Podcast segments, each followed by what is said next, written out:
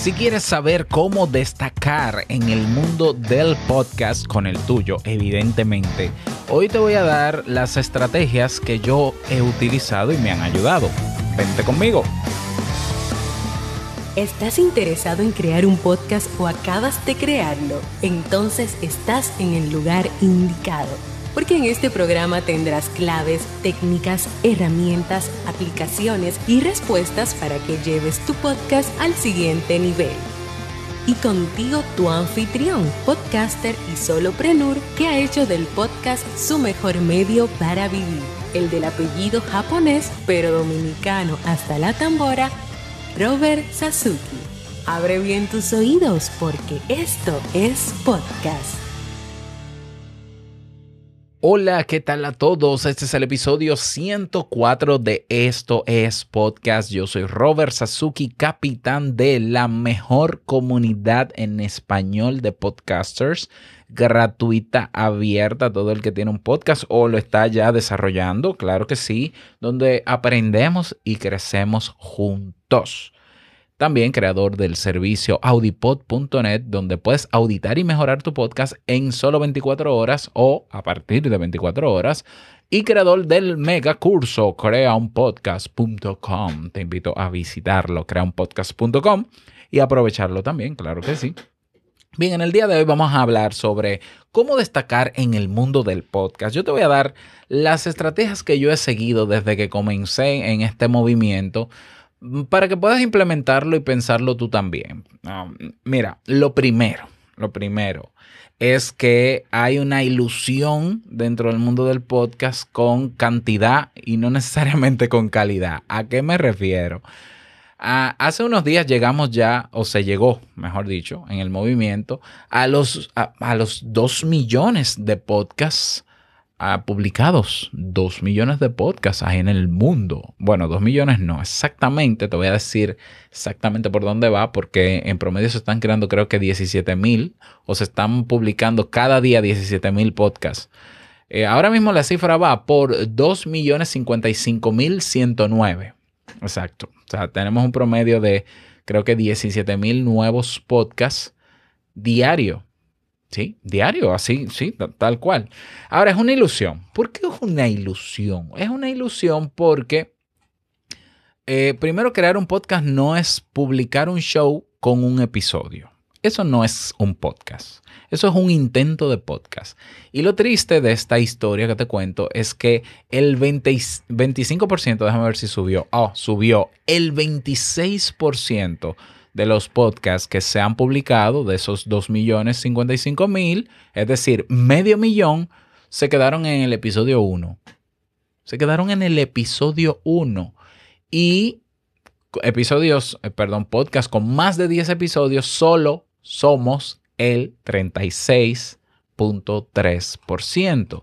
Y ni hablar de los podcasts activos e inactivos porque los inactivos de ese hermoso, de esos hermosos 2 millones son 1.288.642. y los activos son 766.467. ¿Qué quiere decir esto? E, esto se puede explicar de muchas maneras. La explicación más básica es que plataformas como Anchor, Spreaker eh, y otras más que facilitan ya la publicación de un podcast, porque es muy fácil ya publicarlo con Anchor, con Spreaker, con, bueno, con Anchor y Spreaker sobre todo porque te permiten grabarlos.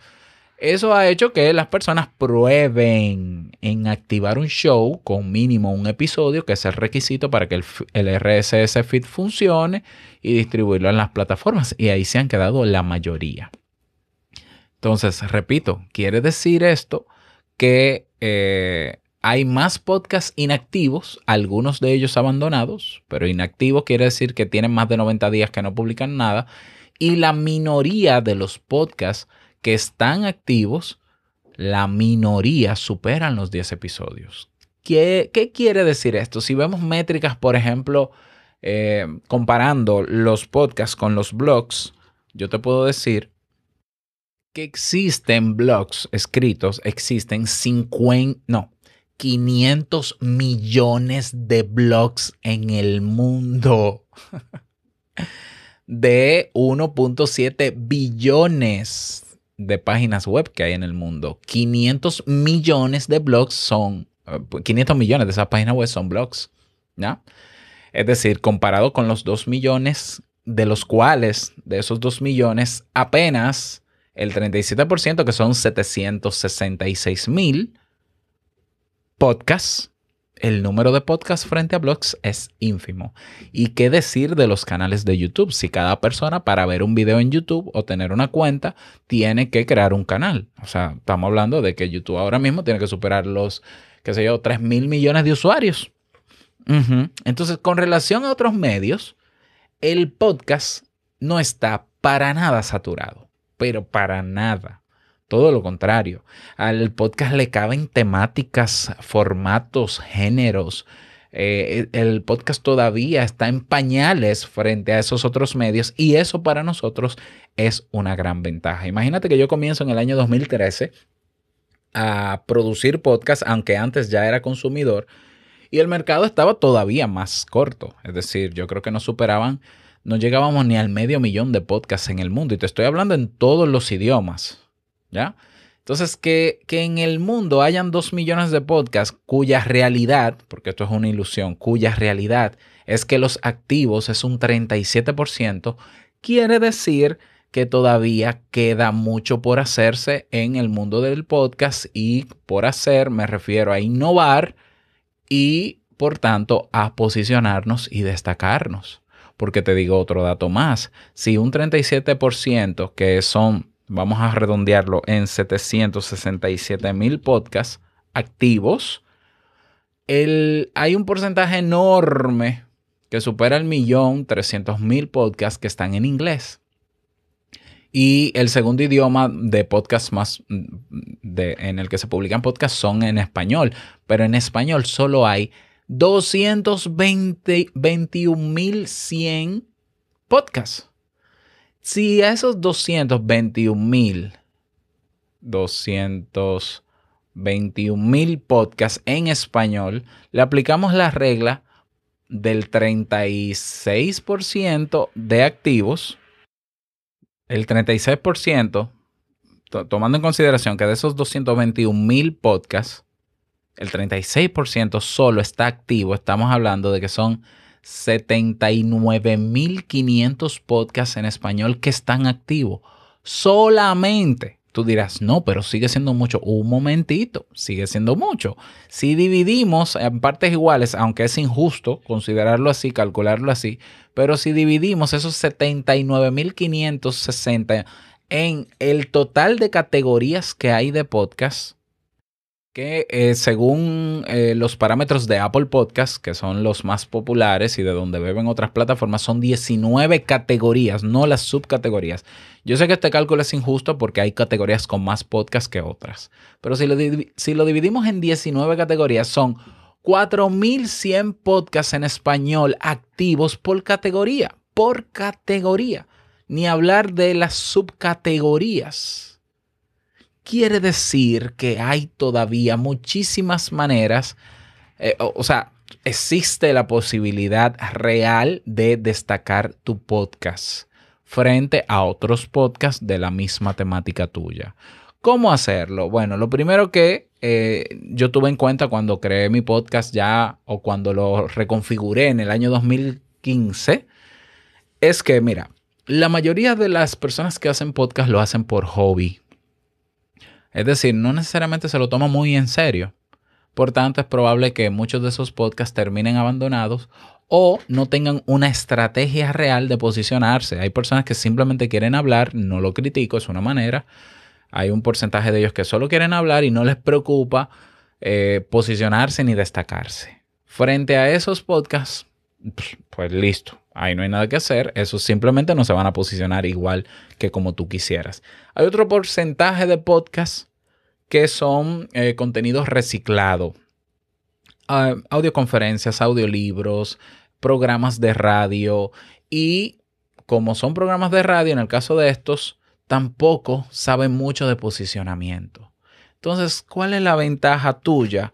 Que tú puedes aprender o tienes estrategias para posicionarte.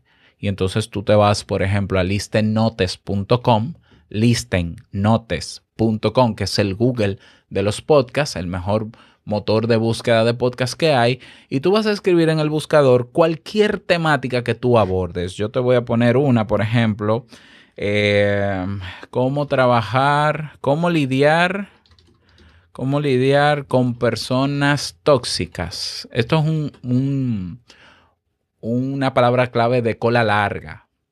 Y entonces, de una vez, ya listen notes con esa expresión de cómo lidiar con personas tóxicas, si es algo de lo que yo hablo, me da que hay en el mundo, en el mundo, 46 resultados. 46 resultados que yo puedo revisar rápidamente y eh, hay un podcast que tiene el, el episodio duplicado, por ejemplo. Ya puedo restar, entonces son 45 resultados. Tengo Sí, tengo títulos de episodios que dicen así mismo cómo lidiar con personas tóxicas, cómo lidiar con personas tóxicas en los ambientes laborales, con eh, personas tóxicas y cómo afectan la salud. Eh, otra vez repetido episodios. En, realidad, eh, con ese título hay cinco resultados, por ejemplo.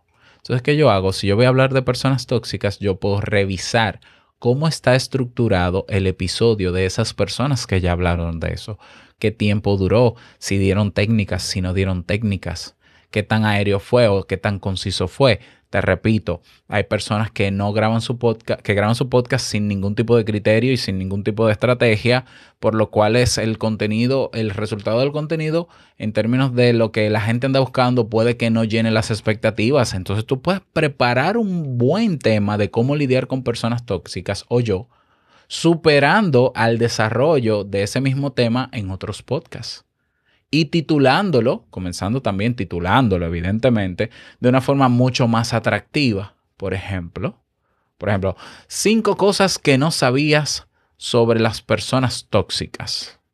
Seis consejos, cinco consejos, tres tips. Los títulos con números llaman mucho la atención. Aprende en cuatro pasos a lidiar con personas tóxicas. Entonces yo preparo ese tema, te estoy hablando de un tema, pero es que si sumas temas más temas con estrategia detrás y con criterio, pues evidentemente ya tu podcast entra dentro de, estas, de estos resultados. Que lo supere o no, eso es otra cosa, porque eso es relativo, eso depende si a la gente que lo escuche le gusta o no, etcétera, etcétera. Tú puedes, eh, eh, por ejemplo, en el caso del podcast, diferenciarte estando en YouTube. Hay muchos podcasters o no sé en qué porcentaje, de verdad que no, pero hay un porcentaje que no les gusta o no les parece buena idea subir sus episodios a YouTube. YouTube es el segundo buscador más importante del mundo. YouTube es Google. Entonces, aparecer que tus resultados, que, que tus títulos de tus episodios aparezcan en YouTube es una gran cosa. Y le haces una buena miniatura, las, le haces un buen título y claro que vas a captar personas. En el caso de estos podcasts es de donde más estoy captando personas con videos estáticos con una sola imagen y un audiograma. ¿Lo ves? Pero le sumamos otra estrategia más todavía para destacar y es tú identificar cinco o seis podcasts que sean relativos a la temática tuya o que sean similares a la temática tuya y, eso lo puedes curar, lo puedes buscar también en Listen Notes por categoría. Tú buscas eh, en el buscador, tú le das a buscador avanzado o a filtrar y dices, búscame podcasts que sean en español, en esta categoría, en esta región, si lo quieres así, que tenga esta cantidad de episodios, eh, esta cantidad de episodios, que tenga, ¿qué más? Que su publicación, su fecha de publicación la última sea tal y te va a dar 20 podcasts. Tú dices, ok, vamos a estudiar estos 20 podcasts, que son competencia en el sentido de que están trabajando el mismo tema que yo. ¿Qué están haciendo y qué no están haciendo que puedo hacer yo? Entonces, otra manera de diferenciarte es que te das cuenta de que esos 20 podcasts, ninguno de esos 20 podcasts hacen videos para YouTube. O sea, no se graban, no graban ni un episodio en video, en video, video no en imagen estática, sino video. Tú dices, bueno, pues entonces yo, como mi podcast es semanal, voy a hacer un esfuerzo extra y voy a grabarme en video. Y el video en YouTube se, se difunde mucho mejor que el audio estático. ¿Ya? Entonces ahí tú te estás ya separando y te estás destacando porque lo estás haciendo con criterio, lo estás haciendo con estrategia, conociendo los otros podcasts, saber cómo desarrollan los temas. Entonces ahí tú te preocupas por hacerlo diferente o de una manera más atractiva o de una manera más densa o de una manera más concisa. Y entonces las personas cuando busquen podcasts sobre tu temática, entonces te van a encontrar. Otra manera de destacarte es en la descripción de tu podcast, en la descripción del podcast, no de los episodios, debe eh, contener la descripción algunas palabras claves que la gente buscaría para encontrar tu podcast. Por ejemplo, si una persona va a YouTube y escribe podcast de psicología, yo te pido a ti que hagas el ejercicio. Ve a YouTube cuando tú puedas y escribe en el buscador podcast de psicología y yo estoy seguro de que va a aparecer uno que otro episodio o más de uno o más de varios de psicologiadominicana.net, que es mi podcast. Que aunque se llama psicologiadominicana.net, es un podcast de psicología y eso queda evidenciado donde en el título de los episodios y en la descripción de los episodios y en la descripción del podcast.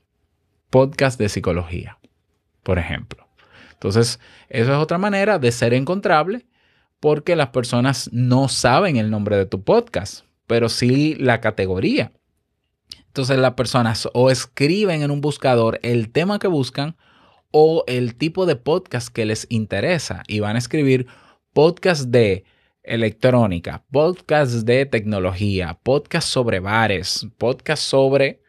Eso debe estar explícito o en el título. Luego de que pones el título del tema, le pones un guion y pones podcast sobre bares, o lo pones en la descripción del podcast y lo pones también en la descripción de, de los episodios, por ejemplo, para que eso potencie más todavía el resultado. Repito, podemos innovar de diferentes maneras. Si la mayoría de los podcasts dentro de tu categoría son podcasts de conversación, pues yo puedo hacer uno solo. O si la mayoría son de desarrollo de temas, pero ninguno cuenta, tiene, lo tiene en formato relatos, pues yo lo voy a hacer en formato relatos. ¿Ya? La idea tampoco es que nosotros por competir vamos a hacer cosas que luego no, no disfrutemos. No, no, no. La idea es que tú los criterios y estrategias que vas a desarrollar para diferenciarte de los otros podcasts de tu categoría, que sean con elementos que tú puedas lidiar con ellos y que tú también disfrutes. ¿Ya? Y eso poco a poco te va a ir destacando y diferenciando. Yo repito, frente a otros medios, el podcast no está absolutamente saturado para nada. Yo, yo quiero apostar que en la categoría de tu podcast y con la temática central de tu podcast deben haber menos de 20 podcasts.